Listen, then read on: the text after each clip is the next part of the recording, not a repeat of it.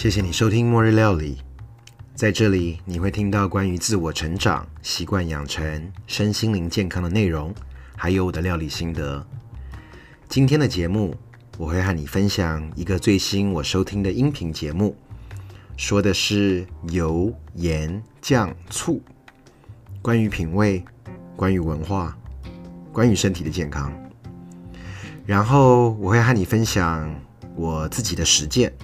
也就是我的料理清单，呃，把我最近两次买菜的内容和你报告一下。会这么做最主要的原因是对于饮食的觉察。先前我说过，我会在买菜的时候刻意挑一些不一样的食材体验，这叫做刻意练习，不让自己只吃某些食物。一方面可以满足自己对于不同食物的掌握，一方面也能够满足自己的好奇心。和在家不出门就可以探索世界的口腹之欲，习惯是固定的刻意练习培养出来的，而习惯就是造就自己未来样子的最好方式。因为习惯，所以容易自动化；因为自动化，就容易变成理所当然、轻松的练习。所以呢，我一边自我觉察，一边刻意练习，而末日料理就是我最好的练习场。所以呢，我又能够练习，又能够有你在一边观看、收听，这是有多么的美好！这也就是我末日料理的宗旨。如果你也愿意一起练习，你可以找自己的家人或朋友，说出你想要养成的习惯，找人支持你，就像我这样子找你支持我。当然，更欢迎你把想要练习的习惯在末日料理的脸书大声的宣告出来。一旦对外宣告了，就会多一种力量，逼着自己度过难度过想要度过的关卡。在过去的四个月当中，有很多次我的不同的练习的习惯，有失败的，有成功，至少到目前为止还继续进行的，我都有很多想要放弃的感觉。但因为在这里宣告过了，也有你在这边听着，就给了我一种拘束，一种正面的拘束。呃，这让我会减少回到家想要偷懒看 Netflix 的时间，减少我像僵尸一样漫无目的的划着手机的时间。所以，让我们从今天开始，一点一滴的养成自己想要的习惯，为了未来的自己，也为了你心中理想的自己。今天我要分享最新收听的音频节目，来自于得到。如果你到现在还不知道什么是得到，我只能说，你大概真的是因为我的关系才在这里听音频的吧？应该有听任何 podcast 音频的人都有听过得到吧？呃，得到是一个封闭式的音频平台，它里面有满满的宝藏，有付费的，也有免费的。任何你有兴趣的主题，应该在里面都找得到。那今天我要跟你分享的是他们最新上线的课程——美食鉴赏十五讲，是个付费课程。我听了两集免费试听的课程之后，就毫不考虑的订购了课程。为什么呢？先休息一下，马上回来继续我们今天的末日料理。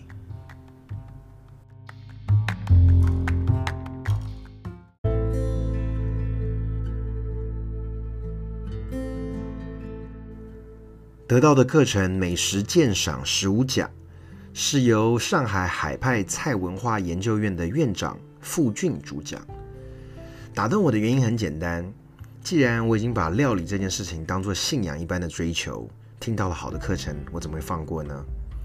既然叫做美食鉴赏十五讲，表示它分成十五堂不同的课程，里面包含了中式所谓的八大菜系，呃，包森、赤肚，甚至青菜豆腐、卤味、牛肉、呃，猪肉、松露。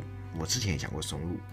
然后吃大黄鱼，吃大闸大闸蟹，呃，等等等等。那我会从他今天其中一集叫做油盐酱醋开始聊起。这个是我第一个选听的课程。呃，原因很简单，就是油盐酱醋。当初我看到这么多我刚刚讲过的一些主题之后呢，我认为油盐酱醋像是一个比较呃统称，就是知道说，哎，听油盐酱醋大概知道做些什么样的菜，所以我就从这边开始。那才开始没有多久，他就说到世界各地的美食风味迥异的原因，很大程度就是因为调味料。如果说烹饪的原材料更多属于自然的范畴，那么烹饪的调味料就更多属于文化的范畴了。哦，这话一听，当下我就觉得有一种 Jerry Maguire、Tom Cruise 说 “You complete me”，然后 You had me at hello。简直直达我心。如果你常听末日料理，就知道我做菜向来没有什么太多的限制。呃，我喜欢东西合并、大拼盘、大烩串，这可能跟我生长的背景有关系吧。嗯，有在东方待过，也在西方待着，所以所谓调味料就是属于文化的范畴。而我调味料喜欢用不一样地方调味料，这可能也跟我个人这个经历的文化范畴有关联了。那但是油盐酱醋呢，几乎是各个文明料理当中都会用到的，但是只是细分当中会有不同。所以傅师傅说，不用厨师上灶台看他选什么料、用什么油，就知道他的段位了。嗯，我还蛮好奇，如果这个专家看看我用什么料、用什么油，知不知道我是什么段位？好，接下来呢，我会分成油盐酱醋四个部分。一边说他的课程，也一边分享我买菜的这个部分清单，还有我的料理心得，套用在他的课程里面呢，就把他的课程当成我的大纲，也让你可以在一起听的过程当中思考，在你在家里料理的时候，如果你有料理的话，所用的油盐酱醋是不是有什么不同？好，一开始呃，傅师傅分享他的秘诀是素菜用荤油，荤菜用素油。荤油的部分呢，他分享了猪油和鹅油，相信这两种油你应该也不会太陌生吧？呃，很多在家里虽然可能炼猪油的人不多，但是在台湾想要吃到个猪油拌饭，似乎好像也是理所当然。然后，呃，在美国想要吃到猪油拌饭，就相对来讲比较难了哈，可能要自己在家里炼。鹅油，呃，我知道在超市其实是有卖鹅油的。嗯，以前我住台湾也有这个面店卖鹅油拌面。不过呢，呃，我其实蛮幸运的，我的有一位同事他就会炼猪油，然后他也带到公司来。呃，一盒乳白色的猪油，其实光打开闻到那个猪油的清香就会觉得很香。那我有一次是带着切好的 Brussels sprouts，嗯，洗好切好了之后，放了一些蒜泥在保鲜盒当中，玻璃保鲜盒，然后我就会中午去那边挖点它的这个猪油，放到这里面去，撒点盐，就丢到烤箱里面去烤。中午能够在公司吃到像这样子的美味，我只能说，在那个当下呢，连我都骄傲，觉得自己真的太懂得享福了。呃，先前我在台湾的时候，在银翼餐厅的隔壁，我买过鸡油。那这个鸡油不是给汽车、机车吃的那种鸡油啊，是给人吃的这个公，呃，就是鸡鸡肉的这个鸡的鸡油。我相信绝对吃过我鸡油拌面的人，应该都觉得难以忘怀。呃，面条煮好了之后，其实很单纯，可能一点酱油膏，一点酱油，嗯。呃呃呃，醋啦，麻油啦，然后切点葱花啦，鸡油放下去，真的是太美味了。那恰巧呢，我昨天在买菜的时候，其实我就看到了一瓶榛果油 （Hazelnut Oil）。嗯，这瓶我没有没有买过，所以我就顺手也把它抓下来了。然后呢，诶，刚好这个我想说，今天录末日料理，我们就可以来个开箱体验。呃，我觉得它闻起来呢，带有一点点，当然有这个榛果香了哈，黑松呢榛果的香味，甚至带一点点淡淡的甜味的感觉。然后尝起来它不像是橄榄油会带一点苦味的，呃，其实在嘴巴里面，我觉得那种浓浓的坚果味是很强烈的。嗯，所以这是这个榛果油，我觉得也算是一个体验。那大概我会拿它来做，也就是跟沙拉啦，因为很固定。这个我如果有任何带生菜沙拉的话，总是会需要用到油的嘛。甚至早上现在因为进食的关系，可能呃，我时不时早上会喝个几口这个橄榄油啊，或者是现在有榛果油，还可以喝榛果油，因为榛果油也是非常好的油啦。接下来呢是盐了，盐是所谓的百味之首。呃，傅师傅说放盐不要用勺，不要拿罐子倒，最好用手捻的。哈，这一讲我觉得又讲到我心坎里面去了。原来我自己对于美食自己这样摸索的基本功夫做得这么好。因为用手捻呢，呃，对于用量，呃，最好拿捏，最好掌控。嗯，下次你其实可以试试看，使用盐不要用这个罐子直接倒，也不要用勺子这样子去挖着，就用手这样子捏出来。嗯，我觉得一个小小的动作，可能因为跟食物这样子的接触，日积月累就会有不一样的感受。可能这也是一种习惯的养成吧。不过，关于盐的部分呢，其实傅师傅并没有琢磨太多，他只有说日本专门的这个盐店，呃，里面卖上百种的盐。我相信去过日本的人，多少都应该会有经过或体验过吧。那对我而言，进去这种嗯眼花缭乱的盐店，反而选择太多，不知道该怎么办才好。不过我们先前其实呃末日料理也聊过了松露盐，也聊过了迷迭香盐。呃，在我的厨房橱柜里面，目前应该就有三种盐左右吧，各自在不同的料理当中扮演着画龙点睛的作用啊。嗯，其实只要用好的盐，就算只是清水烫肉片，沾着盐和油一起吃，就是一种极简的美味。我觉得这种美味并不是一两天就能够理解的，而是要回到经常性的觉察和体验。呃，这种锻炼呢，算是在生活中不断练习出来的。傅师傅有说，只有经常料理优质食材的高手，才懂得运用不同的盐，把好的味道激发出来。好，继续说到酱呢，酱油对于中国人来说，应该是最核心的酱料了吧？任何菜肴只要加上了酱油，就知道是亚洲菜了嘛。有的老外用酱油就可以配白饭吃了，对吧？但聪明的中国人就懂得用猪油拌饭嘛，淋一点酱油起来，吃起来就更有层次了。不过在美国想要买到品质好的酱油，我觉得就没有那么容易了。嗯，不过傅师傅也特别提醒，挑酱油要特别看配料表，内容越简单越好。主要现在有太多的人工合成化学物质。呃，我知道很多这种懂料理的老手都有自己喜欢健康又鲜甜的酱油品牌。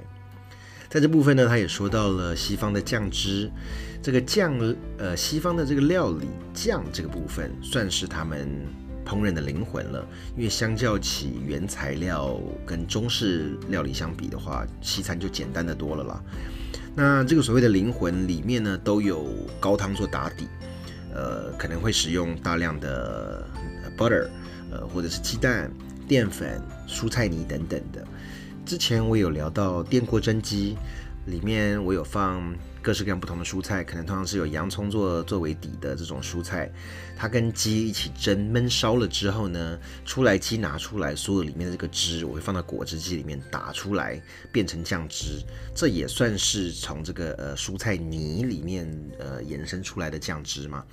这个这种酱汁其实不管搭配沙拉或搭配肉类，都是营养健康又是独一无二的美味酱汁了。接着就是醋了。傅师傅说，醋是酒精被细菌代谢而成的乙酸。那个也就是说呢，能够做成酒的任何像什么稻米啦、小麦啦、苹果啦、葡萄啦，都能够做成醋。俗话说，酒做坏了就是醋，其实一点都没有错。呃，醋吃起来酸，闻起来香，最主要的用途是提鲜开胃、去腥增香。它用镇江醋加冰糖泡大蒜和生姜。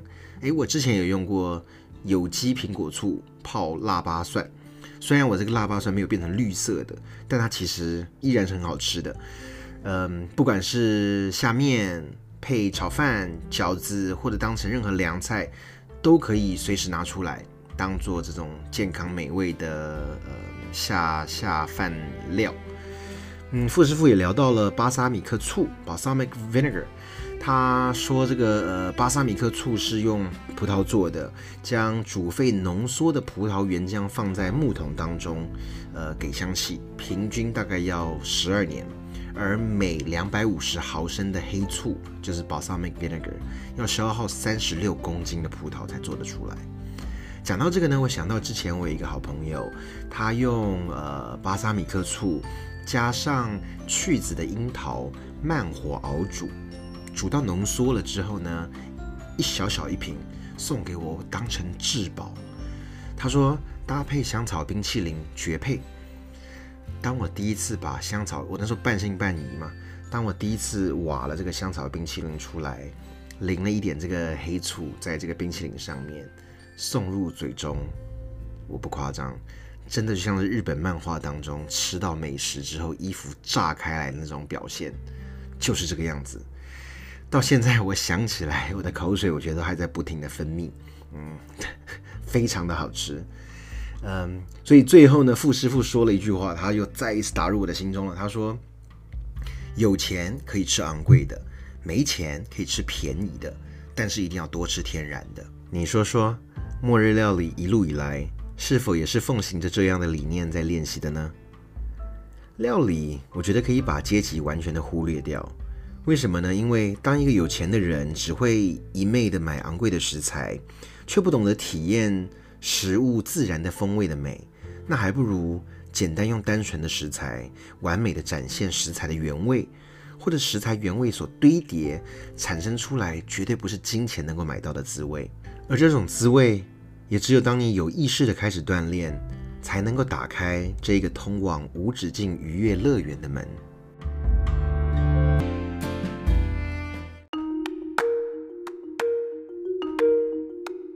好，当然我还是没有忘记要分享我的买菜清单了。这一周我去了两次超市，一个是华人的大华超市，一个是去练习 Pilates 路上会经过的 Stater Brothers，呃，这种西式的超市。